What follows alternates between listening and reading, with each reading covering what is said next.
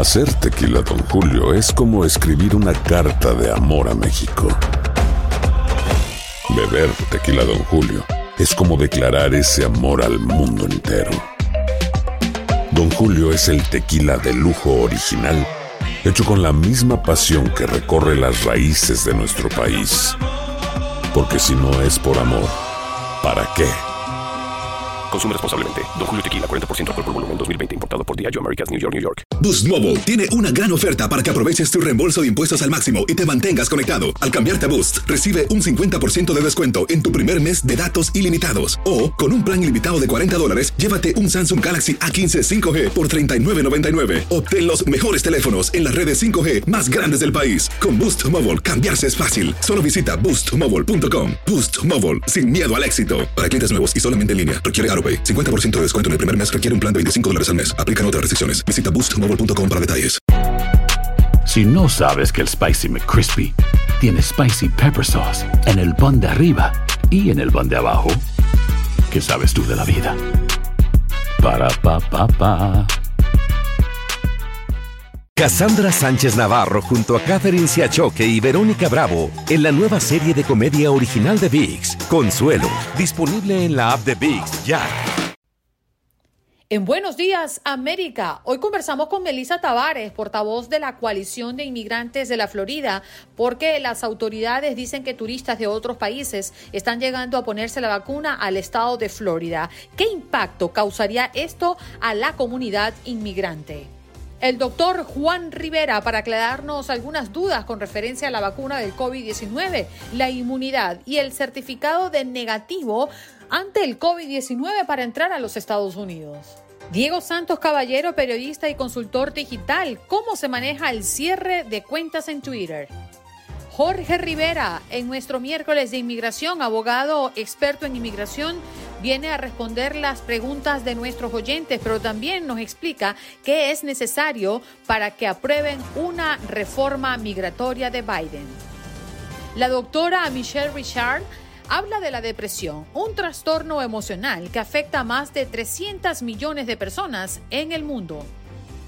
Melissa Taveras, portavoz de la coalición de inmigrantes de la Florida, porque ya, hemos tocado este tema anteriormente. Eh, turistas de otros países están llegando a Florida, a este estado, a ponerse la vacuna y es una situación que podrían hacer que la prueba mm, eh, pues escasee, que se tenga que rediseñar la dinámica, eh, me estoy refiriendo a las fases eh, con las que se supone debemos cumplir para llegar a la vacuna, en fin, ¿qué impacto estaría causando esto en la comunidad inmigrante? A ver, Melissa, muy buenos días, ¿qué nos puedes contar? Muy buenos días, pues la verdad es que nosotros hemos estado muy pendiente del acceso de las vacunas para los inmigrantes indocumentados, particularmente los que están viviendo dentro de los Estados Unidos, que trabajan en sectores críticos, que sectores esenciales son personas que están construyendo nuestros hogares, están trabajando en el sector de agrícola, eh, literalmente poniendo nuestra comida sobre nuestras mesas. Entonces, nuestra prioridad es que las personas indocumentadas tengan acceso a la vacuna. Son personas que en, pues, en, en ocasiones normales ya pues son de comunidades vulnerables, pues no tienen eh, muchos de ellos acceso a salud médico, em, viven en, en, pues situaciones algunos de ellos eh, pues económicamente em, dificultosas y por eso hemos tenido esta prioridad de asegurarnos que las personas indocumentadas tengan acceso a las vacunas también. Melissa, pero yo tengo aquí una, una gran duda. A las personas que se están colocando en la lista, en este momento, bueno, son las que es la fase que se está ejecutando mayores de 65 años. ¿Se le pide un estatus migratorio para vacunarlos? Pues lo que hemos visto es muy buena pregunta. Depende de dónde vayas a solicitar la ayuda. Por ejemplo, yo misma he estado buscando citas para mis padres que son pues mayores y te puedo decir que cuando entré a la página del condado no me pidieron número de seguro social ni identificación. Sin embargo, cuando entré a la página de Jackson sí pidieron los últimos cuatro números del seguro, número de seguro social.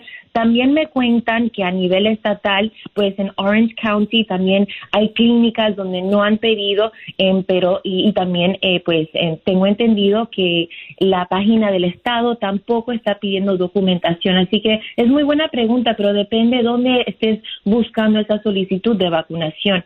Claro, es que me llama mucho la atención el propósito por, el cual hoy no, nos acercamos a ti, ¿no?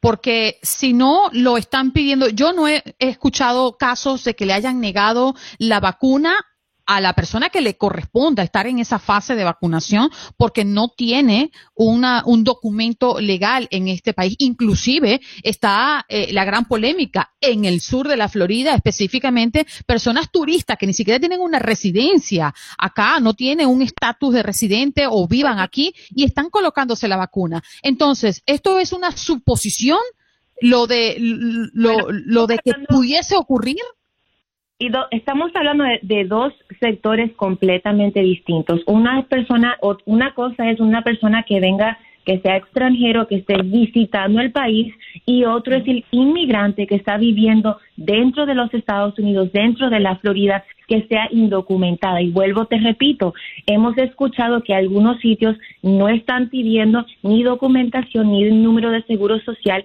y pues en algunas páginas como por ejemplo la de Jackson, sí te piden los últimos cuatro números del Seguro Social. Y pues obligatorio.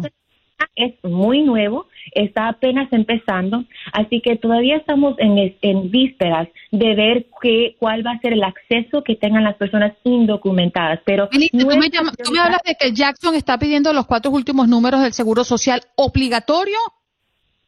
Pues cuando uno entra a la página de Jackson y cuando uno solicita pues vacuna, eh, pues la cita de vacunación, tengo entendido que sí piden los últimos cuatro números. Es la, lo último que he visto. No sé si ha cambiado. Sí, porque esa es mi inquietud. Una cosa es que lo piden y otra cosa es que sea obligatorio, porque puede ser un requisito más de una planilla que tengas que llegar, llenar, pero eso tiene mucho que ver si te impide continuar con el proceso o definitivamente es un requisito más. Por eso, por eso te lo pregunto, porque esto puede alertar mucho a la comunidad. Y es que hoy por hoy yo no he, sabido de casos de que le nieguen la vacuna por no tener un estatus migratorio en este país. Tú todavía no conoces a ninguna persona que le haya pasado. Pues así debe ser. Como digo, nosotros contamos con personas trabajando en sectores esenciales en estos momentos. Muchas de nuestras comunidades inmigrantes, como te decía, pues nos están cuidando, están limpiando nuestros hospitales, cuidando de nuestros ancianos y debemos tener como prioridad asegurarnos que esas comunidades vulnerables no tengan ningún impedimento ni ninguna dificultad a la hora de buscar la vacuna vuelvo y te repito, es algo muy nuevo, eh, apenas están pues lanzando las vacunas. Las vacunas, tenemos entendido que solamente han salido un tercio de las vacunas disponibles en el estado, o sea que es relativamente nuevo el proceso. Nosotros estamos pidiendo de antemano que sean, que, que toda persona, independientemente de, de su estatus, que esté viviendo dentro de los Estados Unidos, que sea inmigrante, tenga acceso a la vacuna en esos momentos tan críticos. Sí, definitivamente. Melissa, muchísimas gracias por estar con nosotros y compartir tu opinión y tu punto de vista a través de Buenos Días América. Muchísimas gracias a ustedes y por favor que nuestras comunidades, si tienen alguna inquietud o pregunta de dónde pueden accesar una vacuna, se pueden comunicar con la coalición de, la Florida, de inmigrantes de la Florida. Nuestro número de línea es el triple 657 62 888 600 5762 Muchas gracias, Melissa Tavares, portavoz de la coalición de inmigrantes de la Florida. Bueno, nos vamos de inmediato con el doctor Juan, como todos los miércoles nos acompaña. Muy buenos días, doctor, ¿cómo amanece? Hola, buenos días, ¿cómo están? Bueno, muy bien, por aquí observando lo que sigue ocurriendo alrededor de la vacuna y nos llamó la atención, al menos me llamó la atención, doctor, hace un par de días que Moderna ha dicho que su vacuna podría estar dejando a las personas inmunes al COVID-19 al menos por un año. Sí, Andreina, yo creo que eh, eso ha sido una de las preguntas que hemos tenido ya por mucho tiempo. Eh, nos estamos poniendo las vacunas, pero ¿por cuánto tiempo vamos a tener inmunidad? Eso es algo que ellos estiman, no todavía no estamos seguros. ¿Por qué? Porque ninguno de los participantes realmente que hicieron ¿no? el, estudio científico, ya sea de Moderna o Pfizer, lleva un año desde que se puso la vacuna. Entonces, a estas personas hay que seguirle midiendo los anticuerpos para poder saber hasta cuánto tiempo eh, tienen inmunidad. Ellos calculan que por lo menos eh, va a ser un año.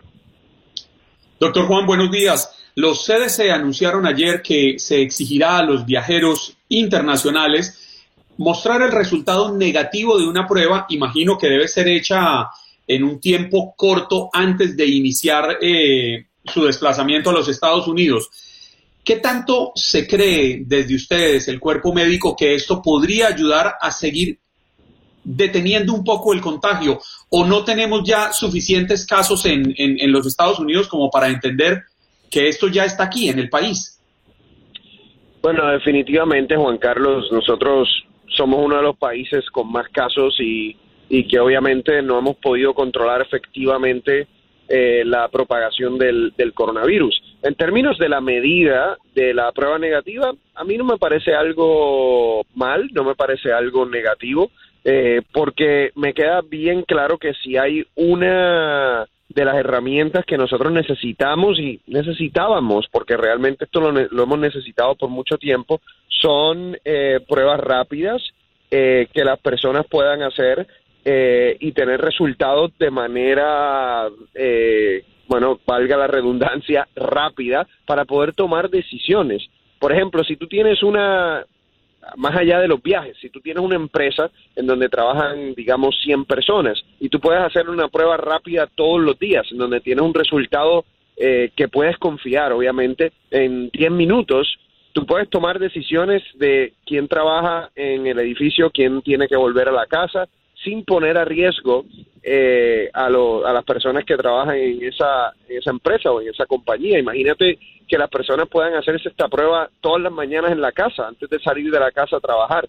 O sea, que una, una de las soluciones para nosotros eh, combatir esta pandemia de manera, de manera efectiva son las pruebas, las pruebas con resultados rápidos. Y eso es algo que realmente todavía nos falta por, por mejorar muchísimo. Entonces yo no estoy, no estoy en contra de que vayamos en ese tipo de dirección. Mm.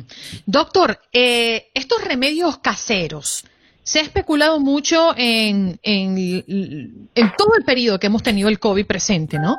Pero dicen que esto cura, que esto alivia, que esto previene. Usted que es médico eh, y ha visto esta agua correr por tantos meses, ¿qué puede decirle a la audiencia? Y si existe alguna fórmula que usted haya eh, visualizado en el ambiente que la gente está usando y que podría hacerle daño eh, con relación a esto que llaman remedios caseros. Andreina, que, que, quede claro a las personas de alguien y un doctor como yo que me encantan los remedios caseros, pero que quede claro, no hay un remedio casero que realmente eh, pueda curar el COVID o inclusive que pueda eh, prevenir el COVID. Lo que sí hay son eh, suplementos, vitaminas que ustedes pueden tomar o pueden utilizar para fortalecer el sistema inmunológico, que realmente es nuestra primera línea de batalla en contra de este virus. Pero una vez una persona está en contacto, está expuesto o expuesta al virus, eh, no hay un remedio casero que lo va a hacer desaparecer. Hay personas que definitivamente tendrán síntomas leves o tendrán hasta o serán asintomáticos. En parte no sabemos si eso es por algo genético o a lo mejor son personas que tienen un sistema inmunológico más fuerte. Por eso se recomienda eh, que uno le preste atención a eso, no solo con suplementos, sino eh, alimentándose bien, durmiendo bien, evitando el exceso del alcohol, no fumando, controlando el estrés. Y eh, además de eso, sí pueden utilizar vitamina C, pueden utilizar el zinc, eh, pueden utilizar la vitamina D. Eh, pero no podemos confundir a la gente porque entonces piensan que si están haciendo eso se pueden exponer. ¿Entiendes? Que pueden hacer lo que ellos quieran, no usar máscara, viajar, estar en lugares cerrados y la verdad eso no funciona. Doctor Juan, sabe que me quedó sonando algo que usted eh, nos dijo hace un, minutico atrás y es la importancia de tener nosotros la posibilidad de hacernos la prueba para saber cómo estamos y, poder salir. Ojalá pudiera hacerse eh, diaria, si no cada dos días, al menos una vez a la semana. Pero ayer le preguntábamos a nuestros oyentes si ellos se harían la prueba y les contábamos que en Amazon ya está disponible pero vale 110 dólares, doctor Juan.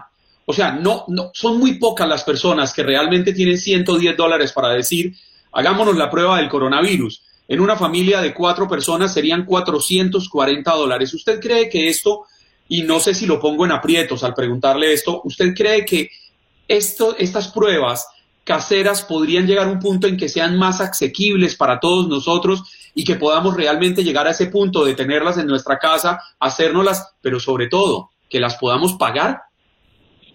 Juan Carlos, obviamente si, si nosotros queremos eh, resolver esta situación, si queremos mejorar, eh, definitivamente tienen que ser mucho más accesibles eh, las pruebas para las, las personas. de hecho, no, no me eh, me imaginaría una situación en donde hasta el gobierno juega un rol importante en por lo menos costear parte de esas eh, pruebas para que las personas tengan acceso eh, y puedan tomar sus decisiones de manera más rápida. Imagínatelo si se pudiese hacer todos los días. Te lavas la boca, te haces tu prueba y ahí tomas decisiones, ¿no? Porque en 5 o 10 minutos pudieses tener un resultado negativo o un resultado positivo. Eh, sería una situación ideal, pero estoy de acuerdo contigo, esto es una pandemia, esto es una situación o un problema de salud pública y cuando queremos resolver un problema de salud pública, cualquier tipo de solución tiene que llegarle a las masas, porque obviamente si no, no estás resolviendo el problema colectivo. Doctor, estaba viendo un estudio que decía que siete de cada diez pacientes recuperados del COVID-19 conservan al menos un síntoma seis meses después de haberlo padecido. Eh, ¿Qué es lo que usted ha palpado? Mira, yo he visto ya en, mi, en mis pacientes, he visto varias cosas. He visto personas que continúan con dolor de espalda, he visto personas que obviamente continúan con la pérdida del olfato, He visto personas con pérdida de cabello, he visto personas con cansancio, fatiga, eh, personas con eh, problemas del sistema autonómico. ¿Qué quiere decir eso? Eso quiere decir, por ejemplo, vi hace un par de meses una mujer joven de treinta y pico de años que se había recuperado del COVID, pero por ejemplo con esfuerzo mínimo. Imagínate que estaba fregando los platos, lavando los platos y el corazón, el ritmo del corazón le subía a 130 como si estuviese corriendo.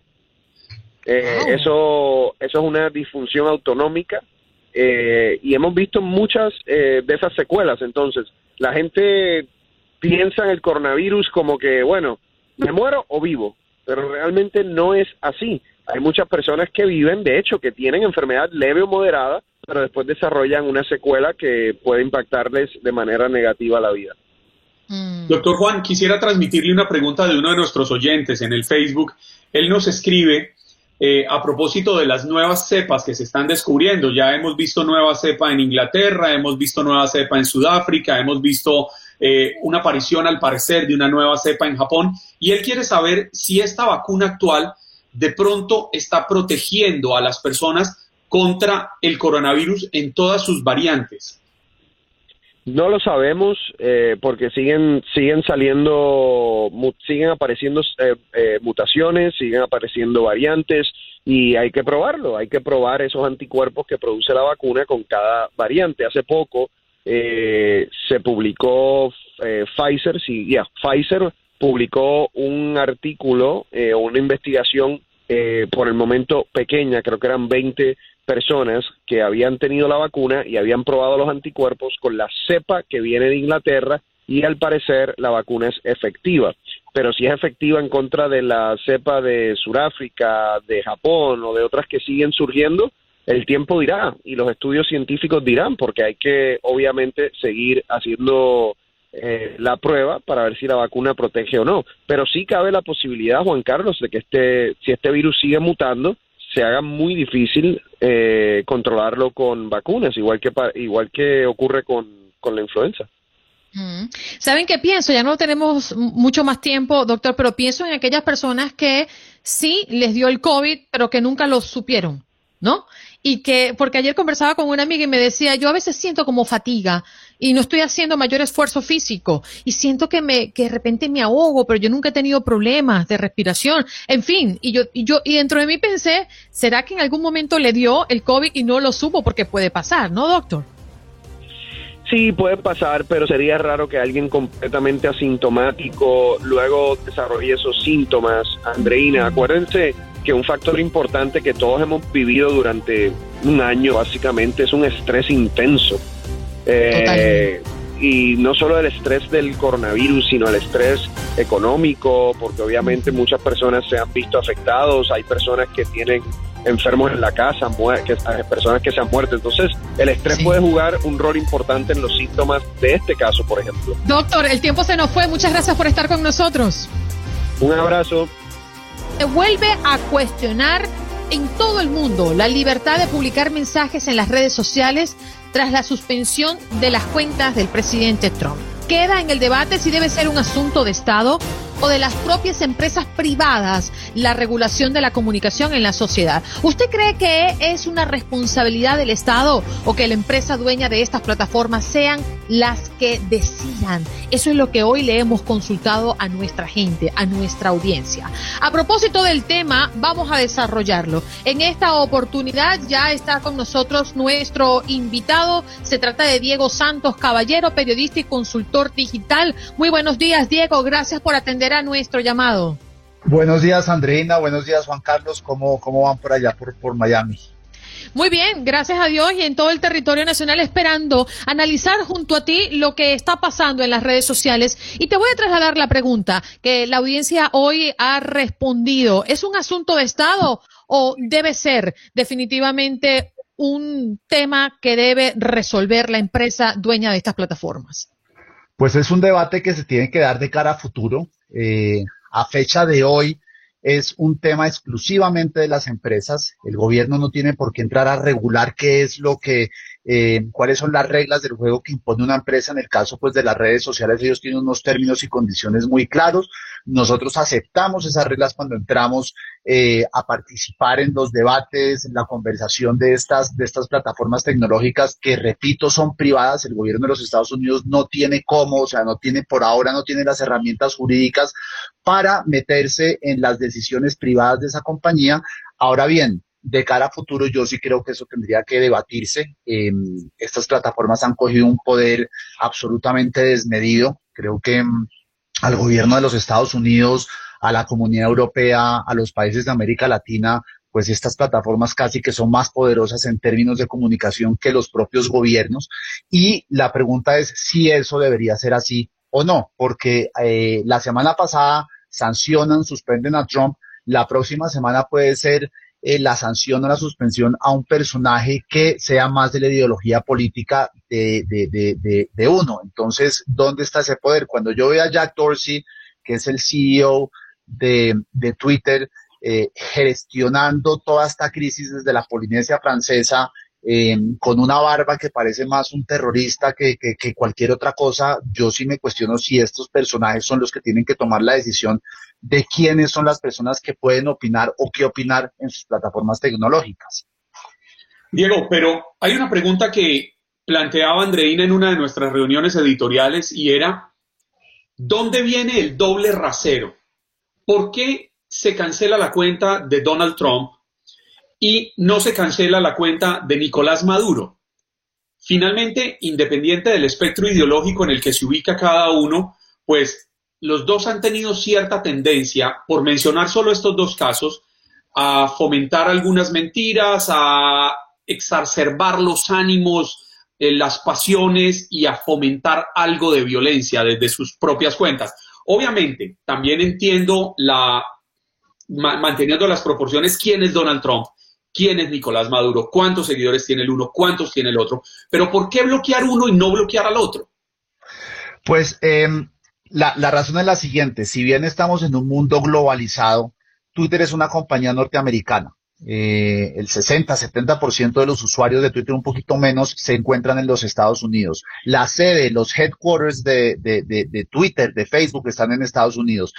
Todo lo que pasa en estas plataformas, obviamente lo que sucede en Estados Unidos le van a dar mayor preponderancia. Venezuela no existe para Twitter, Colombia no existe para Twitter. Hay muchos países que no existen para Twitter, lo tienen allá, pero no tienen ni siquiera un, un, equipo, no tienen un personal que se haga cargo de esos temas. Cuando eh, a Álvaro Uribe, el, el, expresidente de Colombia, lo sancionaron, eh, esa decisión no se tomó en Colombia, ni siquiera se tomó en México. Esa sanción, esa, esa decisión la toman unos muchachos eh, que no saben mucho de política en San Francisco y es completamente arbitraria. Tú me dices por qué a, a, Donald Trump y por qué no a, a, Nicolás Maduro, porque Jack Dorsey sabe quién es Donald Trump, Jack Dorsey no tiene ni idea de quién es Nicolás Maduro.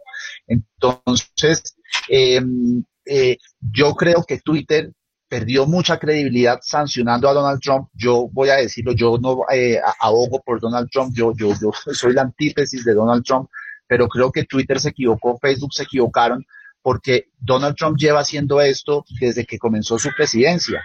Y justamente es en este momento que deciden tomarlo. ¿Por qué la decisión no la tomaron antes? Ellos han, él ha violado los términos y condiciones de Twitter, de Facebook, y aún así lo dejaron que continuara y siguiera. Eh, y, por lo que sucedió la semana pasada es que dicen, aquí ya eh, no más, pero eso lo tuvieron que haber tomado hace mucho tiempo. Y como tú bien dices, lo tienen que haber tomado con Maduro, con Pablo Iglesias, con inclusive con el propio Álvaro Uribe, con Gustavo Petro, con otros líderes latinoamericanos que son igual de incendiarios a Trump.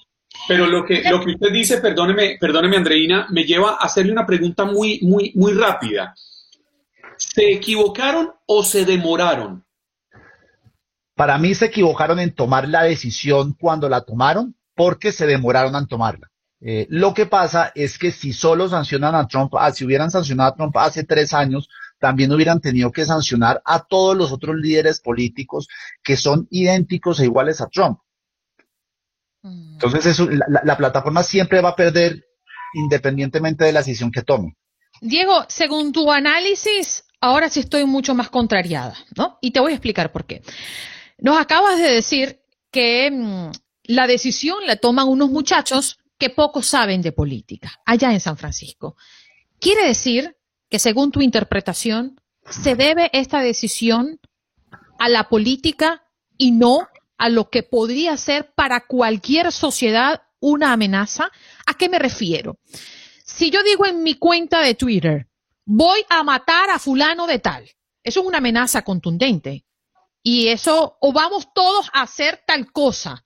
A mí no me la suspenden porque yo soy Andreina. Entonces, no se trata de un tema de algoritmo, sino más bien de política? Yo, yo no, yo no, yo no iría a decir que se trata de un tema de política. Yo creo que es un tema sumamente arbitrario donde las personas que toman estas decisiones yo, a mi entender, son personas que no están informadas sobre lo que está pasando en el mundo como deberían. Estos no son debates profundos, no, no, no, no, no, no, hay, hay, hay muchas veces en las que eh, se denunciaron en Colombia amenazas contra personas y esas cuentas nunca fueron sancionadas. Eh, yo eh, tiendo a pensar que las plataformas sí son más em, ideológicamente tienden hacia la hacia hacia ser más demócratas que republicanos, más de un discurso liberal que conservador, eso pues es evidente con todo lo que está pasando, pero yo no llegaría al punto de decir que las personas que están tomando la decisión lo hacen por razones políticas, sino yo creo que son muy subjetivos, a veces no se entienden el por qué toman una decisión por, un, por eh, una decisión sobre un tema de manera particular y hacen completamente lo opuesto con otro, eh, pero sí creo que, por, y por eso les estaba diciendo a ustedes dos, de aquí a futuro sí se tendría que regular cómo va a ser el comportamiento de las redes sociales y cuáles son las reglas del juego para todo el mundo. Pero entonces hablemos de aquí a futuro. ¿Quién debe entrar a regular? ¿Los estados desde sus órganos legislativos, eh, con las opiniones de la justicia, con las opiniones de los ejecutivos, de los poderes ejecutivos, o deben ser autorregulados ellos mismos? Poniendo el ejemplo que hace más de 100 años y usted conoce bien la historia de los periódicos porque proviene de una familia que, se formó periodísticamente en periódicos. Hace 100 años el poder se soportaba en los periódicos. Hoy en día se soporta en las redes sociales con una gran diferencia. Los periódicos tenían una regulación que los obligaba a ser veraces, a demostrar lo que decían. Para mí, las redes sociales se convirtieron en una especie de megáfonos de la mentira y nos convirtieron la injuria y la calumnia en el pan de cada día. Y yo también. Eh, yo, yo, yo, yo, yo soy extremadamente conservador en esto. Yo sí creo que el Estado debería regular cuál es el comportamiento que se debería dar en las redes sociales. Obviamente, si uno va y opina esto en Venezuela, le van a decir que uno cuarta todas las libertades de la poca libertad que ya hay allá. Estados Unidos es un país mucho más maduro. Las redes sociales le apostaron, las redes sociales le apostaron a la autorregulación y eso no funcionó. Yo sí creo que deberían ser legisladores, jueces, eh, periodistas y los dueños de las plataformas tecnológicas los que llegaran a un acuerdo sobre cómo va a ser el comportamiento de aquí a futuro. Los medios de comunicación, como tú bien dices, eh, finalmente eran los dueños de esos periódicos los que decidían cuál era la información que se iba a publicar. Eh, eso no necesariamente era correcto. de hecho, pues en Estados Unidos hay un caso muy famoso que es de William Randolph Hearst, Em, Boost Mobile tiene una gran oferta para que aproveches tu reembolso de impuestos al máximo y te mantengas conectado. Al cambiarte a Boost, recibe un 50% de descuento en tu primer mes de datos ilimitados. O, con un plan ilimitado de 40 dólares, llévate un Samsung Galaxy A15 5G por $39.99. Obtén los mejores teléfonos en las redes 5G más grandes del país. Con Boost Mobile, cambiarse es fácil. Solo visita boostmobile.com. Boost Mobile, sin miedo al éxito. Para clientes nuevos y solamente en línea, requiere AroPay. 50% de descuento en el primer mes requiere un plan de 25 dólares al mes. Aplican otras restricciones. Visita boostmobile.com para detalles. Que, que, que, él llegó a causar una guerra con España por el tema de Cuba manipulando la información en sus periódicos. O sea, Rupert Murdoch ha puesto presidente, primer, primeros ministros en, en, en, Gran Bretaña, en Australia. Inclusive Rupert Murdoch es una de las personas que puso a Donald Trump en el poder en los Estados Unidos. Eh, yo, yo, creo que el, tema de la libertad de, expresión merece ser revaluado, de, la libertad de prensa, libertad de expresión merece ser revaluado de una manera muy, muy ponderada y muy juiciosa pero lo que está pasando es que nos estamos convirtiendo otra vez en el, en el, en el lejano oeste donde aquí no hay ningún control. Mm, definitivamente. Y es allí donde vuelvo otra vez con el tema.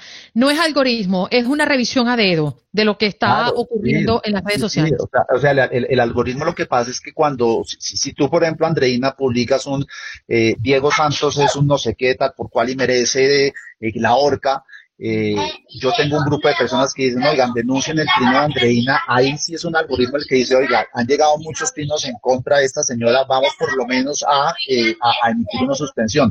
Pero normalmente cuando se trata de temas políticos, de temas más álgidos que involucran líderes, eso sí es un ser humano el que está tomando la decisión. Y los seres humanos que están tomando estas decisiones son personas de, de, de, de 25 a 35 años, a veces, eh, y muy pocas veces el tema escala a las grandes jerarquías, como fue pues el caso de Donald Trump. Yo les aseguro, eh, y hablo en Colombia porque es el caso que conozco, que la cúpula directiva de Twitter no conoce quién es Gustavo Petro y quién es Álvaro Uribe y los trinos incendiarios que publican el uno y el otro. Ambos, bajo la, bajo lo que pasó con Donald Trump, deberían también ser sancionados por Twitter. Pero entonces, ¿en qué se convierten las plataformas tecnológicas? uno, tiene que aceptar que esto es un debate donde va a haber eh, eh, eh, ideas donde va a haber arengas a la violencia, donde va a haber discriminación, donde va a haber violencia, pues porque el ser humano lamentablemente es así. una red social tampoco puede ser Disney. Sí. Diego. No, hay una, hay una, hay una pregunta muy puntual, Diego, y es que lo hemos discutido también varias veces aquí internamente. ¿Las redes sociales son un medio de comunicación o son simplemente una herramienta utilizada? ¿Y cómo hay que regular esto y el uso de Internet para informar? Si, a mí, me preguntas, para mí una red social es un, medio de comunicación. Si le preguntas a otra persona, probablemente te dirá que es una herramienta, que es un canal bajo el cual se habilita la opinión de, de millones de personas pero claramente cada persona que tiene una cuenta en una red social es un periodista. Y, digo periodista porque de cierta manera está reportando lo que está viendo. No, no, no estoy comparando a un ciudadano común con el, gran trabajo que pueden hacer los periodistas de análisis eh, e investigación. Pero claro que es un medio de comunicación. Lo que pasa es que cómo vas a, controlar tú o cómo vas a supervisar eh, una red que publica 500 millones de trinos al día. Twitter publica 500 millones de trinos al día. Es muy difícil. Eh, entonces, cuando tú le haces a Twitter la pregunta o a Facebook, ¿por qué Maduro no y Donald Trump sí? Es porque no tienen gente para controlar todo este nivel de información eh, que es que, sí es global. O, sea, o no eh, quieren o no les interesa. Yo creo que eso no, es lo... Yo, yo, yo, creo que sí quieren, pero no pueden. Pero ¿quién no escucha o ve a Maduro? No, pues obviamente. Lo, y ve a Maduro? lo que pasa es que nosotros somos latinos. Pero Por eso, no les importa. Estoy diciendo no les importa lo que pase allá. En Estados, Unidos, en, Estados, Unidos, no les importa lo que pasa en Sudamérica, no les importa lo que pasa, o sea, eh, eh, eh, inclusive en, países de Europa como España. perdóname que te interrumpa, pero quiero despedirte como te mereces. Gracias por estar con nosotros. Ya no viene el corte. Bueno, hasta luego. Un abrazo. Diego Santos Caballero, periodista y consultor digital, hoy en Buenos Días América. Ya regresamos. Qué práctico, qué práctico. Buenos días, abogado. Estimado Jorge. No, porque ustedes son muy, ustedes son muy simpáticos. A mí me encanta escuchar la conversación de ustedes. abogado Jorge Rivera experto en inmigración, está con nosotros como todos los miércoles, así que esta es la oportunidad que tiene usted para llamar al 1-833-867-2346, hacer la pregunta y el abogado va a responder, aclarar sus dudas. Lo más bueno de todo esto es que no le va a pasar una factura por lo que le va a decir hoy en Buenos Días América. Así que encendemos las líneas y usted en el chat en Buenos Días AM, acá en Facebook, puede hacer sus preguntas que Juan Carlos o yo va a replicarla. ¿Cómo amanece ahora sí formalmente, abogado? Muy bien, feliz de estar con ustedes, viendo todas las noticias, mucho de qué hablar, así que ustedes me dirán cuáles noticias consideran las más interesantes, porque hay noticias de la reforma, hay noticias, un poco de todo. Sí, y es justamente eso que hemos escuchado repetidamente en las últimas horas, la reforma migratoria de Biden. Pero, ¿qué es necesario para que esto pase, para que esto se apruebe, abogado?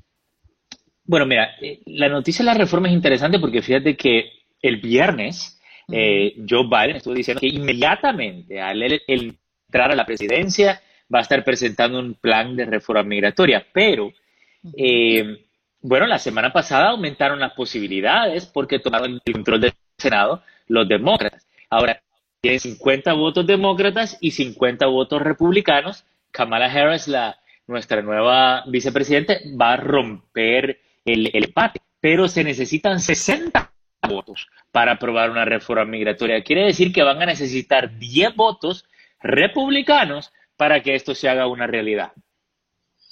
Eh, y esto, Jorge, podríamos verlo en caso de que se logre en un plazo corto o esto se puede extender y dilatar en el tiempo en esas eternas discusiones que se, que se suelen dar, presentar, registrar en la Cámara, posteriormente en el Senado.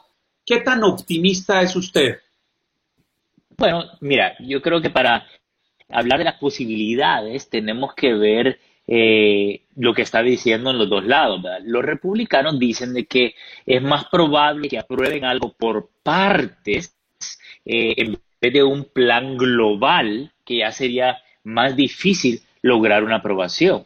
Y, si vemos lo que pasó con Obama y con Trump, ambas, ambos tenían eh, el control de su partido en el, con la Cámara de Representantes y el Senado, pero no lograron una reforma migratoria a favor de los inmigrantes con Obama o en contra de los inmigrantes con Trump. Probablemente lo mismo va a pasar con Biden, a menos que logren eh, encontrar o debatir, tener planes específicos, uno para el TPS, otro para el DACA, otro para trabajadores de agricultura, y así tienen muchas más posibilidades de lograr aprobaciones y beneficios para gran parte de la población inmigrante. ¿Qué les parece? Antes de irnos con la primera llamada que ya están entrando al 1-833-867-2346, entre los asuntos que tocó la vicepresidenta electa Kamala Harris en exclusiva para Univision en esa entrevista del día de ayer, habló de los millones de indocumentados que viven en el país y que van a buscar legalizarlos. ¿Usted ve esto viable? ¿Cómo podría lograrse algo como esto? Bueno, claro, mira, vamos a hablar de los pasos que van a tomar. Ellos tienen que presentar un plan primero, es el que estamos anticipando en los primeros 100 días, eh, a la Cámara de Representantes y el Senado. Y la buena noticia es que anteriormente no querían ni discutir un plan de reforma migratoria en el Senado, pero ahora sí, en la Cámara de Representantes probablemente lo van a aprobar. Y en el Senado, ya que Chuck Schumer probablemente va a tener el control de la agenda, va a haber un debate y ahí todo depende que logren convencer a esos 10 republicanos que necesitan que aprueben ese voto. Mm. Jorge, ah, perdón, Andreina, creo que tiene una llamada. Sí, vamos, vamos con la llamada. Eh, Froilán, adelante, tu pregunta. Sí, muy buenos días, abogado. Mire, yo desde el 88 adquirí la residencia. En el 2013 me hice ciudadano.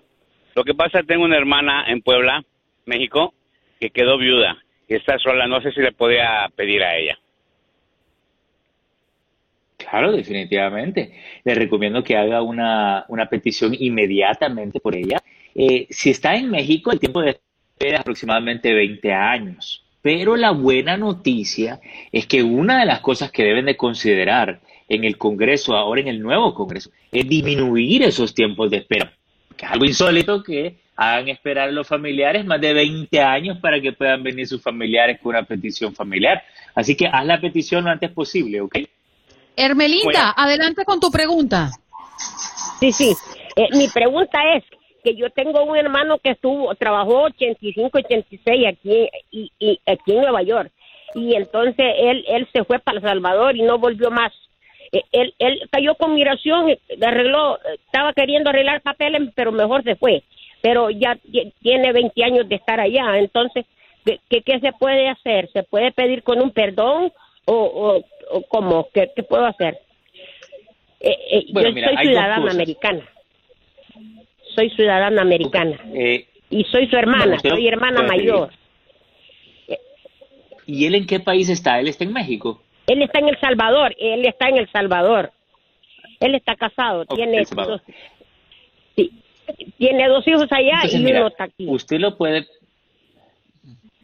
Usted lo puede pedir, número uno, pero también hay que pedir copia de su récord, porque me parece que tiene algunos antecedentes, porque si él pasó más de 10 años fuera del país, eh, entonces ya habría cumplido esos castigos. Oh, sí, sí. Entonces, oh, ¿se puede pedir un perdón? país, ya cumplió los castigos que tenía que haber cumplido. Ya no oh, necesita un perdón después de los 20 años, ¿ok? A menos que haya tratado de reingresar después de la deportación. Yo le recomiendo que usted lo pida, pero que también vean la posibilidad de algún tipo de visa de trabajo que pudiera ser mucho más rápido para ustedes y así lo podemos traer eh, antes de los 20 años. Nadie quiere esperar tanto tiempo. Mm. Vámonos con Magali, que también tiene preguntas. Adelante, Magali. Muy buenos días a todos.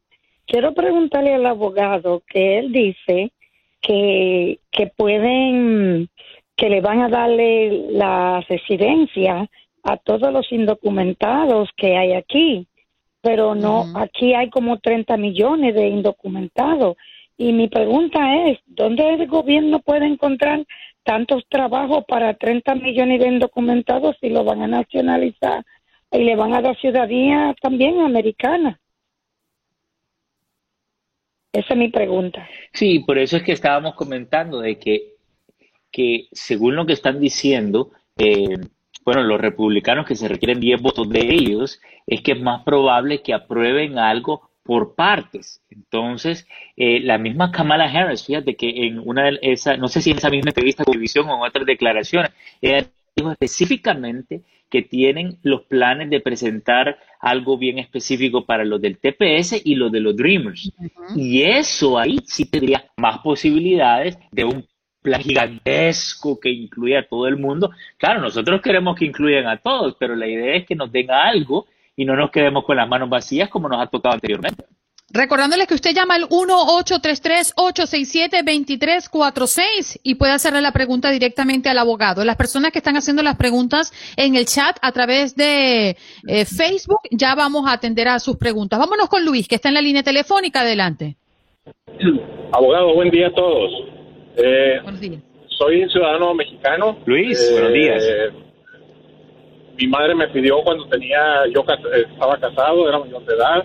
Hace, en el 2001 hice la petición, salió aprobada la petición y ahorita estoy en espera. El único detalle es que mi madre falleció hace un año.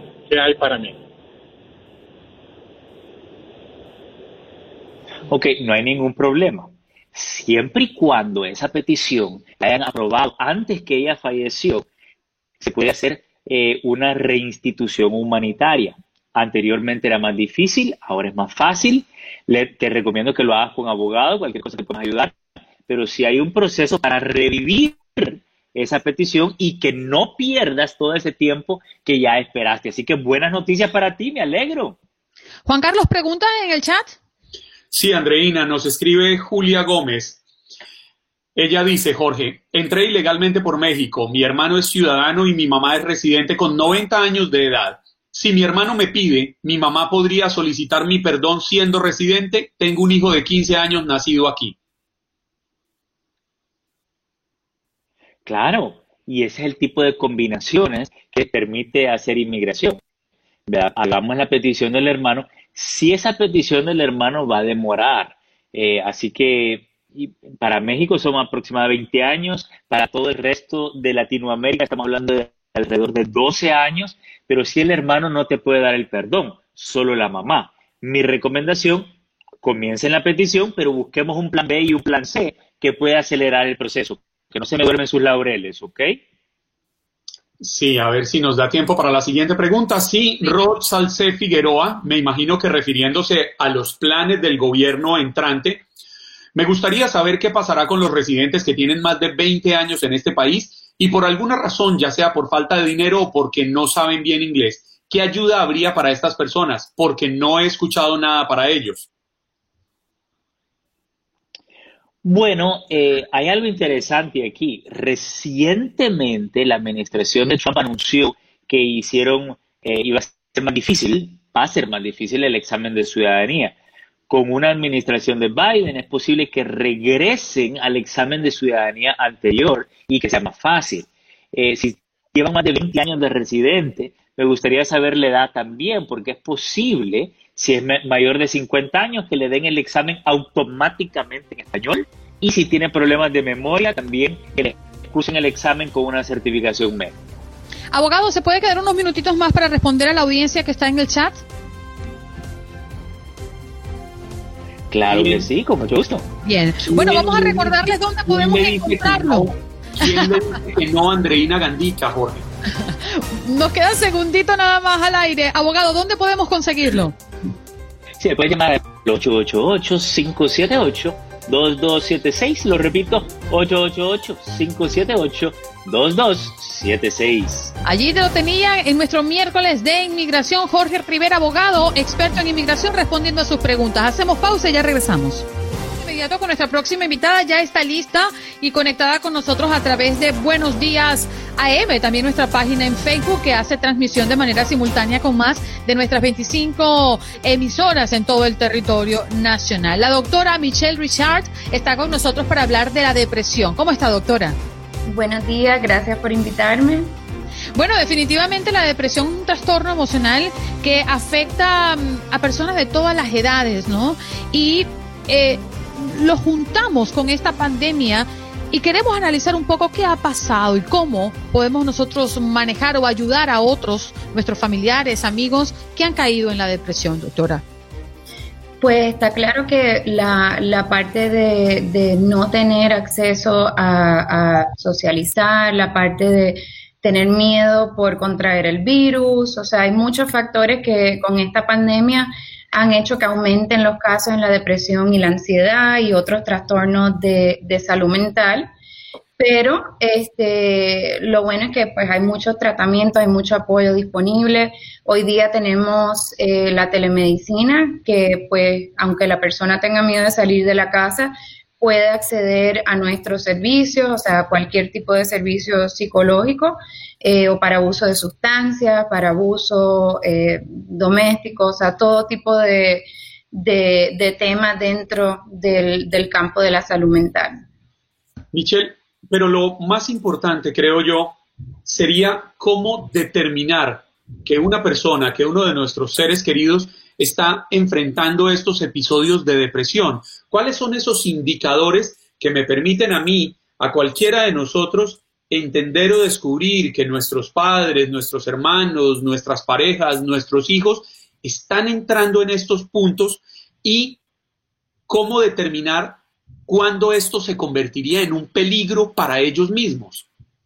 Pues cuando ya nuestro estado anímico, nuestro, o sea, el funcionamiento cognitivo, ocupacional, eh, académico, social, se ve afectado, ya eso es indicador de que la depresión pues tiene un efecto clínico sobre nuestro funcionamiento, nuestro sistema y que eh, es un es inteligente esperar, o sea, no esperar hasta que llegue a ese punto, sino antes, cuando uno empiece a ver esos red flags, esas banderitas rojas, busque ayuda, ya sea cambios en patrones de dormir, en, en los hábitos alimenticios, el estado anímico, o sea, la energía, e incluso falta de concentración puede ser un síntoma de la, de la depresión, problemas recordando cosas, irritabilidad es un indicador. Eh, y bueno, o sea, no, no necesariamente tiene que ser la persona que no se puede parar de la cama. Puede haber, hay muchos tipos de depresión, incluyendo depresión leve, persistente, o trastornos de ajuste, o sea, de ajustarnos a una realidad nueva. Y si se trata a tiempo, hay más probabilidad de que sea positivo eh, pues el, el, final, a que se convierta en algo más severo o más crónico. Eh, pero definitivamente eh, cambios notables en el estado de ánimo, en la parte social, en la parte del funcionamiento, ya sea en la escuela, en el trabajo, eh, en la parte pues, de, problemas entre otras personas, o sea, problemas sociales, todo eso son indicadores. Doctora, dentro de las estadísticas que maneja, ¿cuál, ¿cuál es ese rango de edad que sufre más depresión? Pues eh, depende, o sea, este, entre mujeres y hombres, las mujeres estamos más predispuestas, más propensas a desarrollar una depresión clínica. Ahora se está viendo un, un aumento bastante sustancial en los adolescentes. Eh, especialmente porque pues les ha cambiado la vida. Antes iban a la escuela todos los días, algunos todavía siguen estudiando de la casa y aislados de los amiguitos y pues eh, en los adolescentes eh, no se manifiesta de la misma manera que en los adultos. Eh, a veces puede tener un, o sea, una apariencia más como de, irritabilidad o confrontaciones, o sea, problemas en el comportamiento. Eh, y en las personas de la tercera edad también estamos viendo un aumento, me da pena decirlo, pero incluso de suicidio entre las personas de la tercera edad. Es importante que, que busquen ayuda tan pronto sientan que algo cambió y que necesitan eh, hablar con alguien. O sea, la terapia, tanto la terapia como la, el tratamiento psiquiátrico, eh, a veces es mejor cuando van de la mano, pero siempre eh, por lo menos pues tener terapia del habla y así comenzar a ver en qué, qué estrategias puede aprender la persona para manejar la enfermedad, o sea, la condición mejor. Al comienzo de esta entrevista usted nos contaba que la realidad que vivimos hoy en el mundo, porque no es solo en Estados Unidos, el, miedo a perder el trabajo, el miedo a perder la salud, el miedo a perder la vida, el miedo a no poder responderle a nuestras familias, han incrementado estos, estos episodios de, de depresión.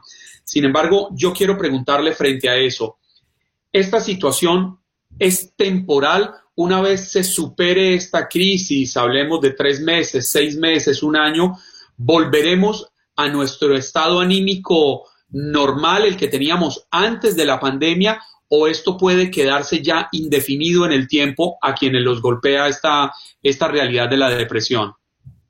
Pues eso es algo muy individual, puede, hay muchos escenarios, o sea, la persona puede rebotar y volver al funcionamiento óptimo que tenía antes de la pandemia, o esto puede desencadenar eh, otros temas en los cuales tal vez ya necesitaba ayuda, porque si la persona ya tenía de por sí algo pues que no se veía tan fácilmente en la superficie, puede que en combinación con depresión, ansiedad y con el estrés que se está viviendo, pues eh, desencadenar em, otros problemitas, pero puede ser de, ambas maneras, o sea, y, mientras antes la persona busque el tratamiento, mejor. Doctora, muchísimas gracias por pasar por acá y hablar de este tema que mm, podría ser hasta muy silencioso, ¿no? Para muchas familias y desconocer que algo así está pasando con nuestro ser querido. Uno cree que quizás un mal día puede ser eh, y se lo adjudicamos a algo momentáneo, pero como bien lo explica usted, si no se eh, toma en cuenta lo que se debe hacer en casos de depresión, esto puede tener un desenlace muy desfavorable. Muchas gracias, doctora. Un abrazo. Gracias a ustedes. Buen día. Buen día. La doctora Michelle Richard, hoy hablando de la depresión en Buenos Días, América. Gracias por escuchar el podcast de Buenos Días América. Recordándote que en las redes sociales puedes conseguirnos en Facebook como Buenos Días AM, en Instagram Buenos Días América AM y este nuestro podcast todos los días, un podcast nuevo. Si no sabes que el Spicy McCrispy tiene Spicy Pepper Sauce en el pan de arriba y en el pan de abajo, ¿qué sabes tú de la vida? Para pa pa pa. Cassandra Sánchez Navarro junto a Catherine Siachoque y Verónica Bravo en la nueva serie de comedia original de VIX, Consuelo, disponible en la app de VIX ya. These days, work is in trouble. We've outsourced most of our manufacturing to other countries. And with that, we sent away good jobs and our capability to make things. American Giant is a clothing company that's pushing back against this tide. They make all kinds of high quality clothing and activewear, like sweatshirts, jeans, dresses, jackets, and so much more, right here in the USA. So when you buy American Giant, you create jobs in towns and cities across the country. And jobs bring pride, purpose. They stitch people together. If all that sounds good to you, visit American Giant.com and get 20% off your first order when you use code STAPLE20 at checkout. That's 20% off your first order at American Giant.com with promo code STAPLE20. ¿Te preocupas por tu familia? Entonces, ¿por qué darles solo huevos ordinarios cuando pueden disfrutar de lo mejor? Eggland's Best, los únicos huevos con ese delicioso sabor fresco de granja, además de la mejor nutrición, como 6 veces más vitamina D, 10 veces más vitamina E y 25% menos de grasa saturada que los huevos regulares, además de muchos otros nutrientes importantes. Así que, dales los mejores huevos. Eggland's Best, mejor sabor, mejor nutrición, mejores huevos.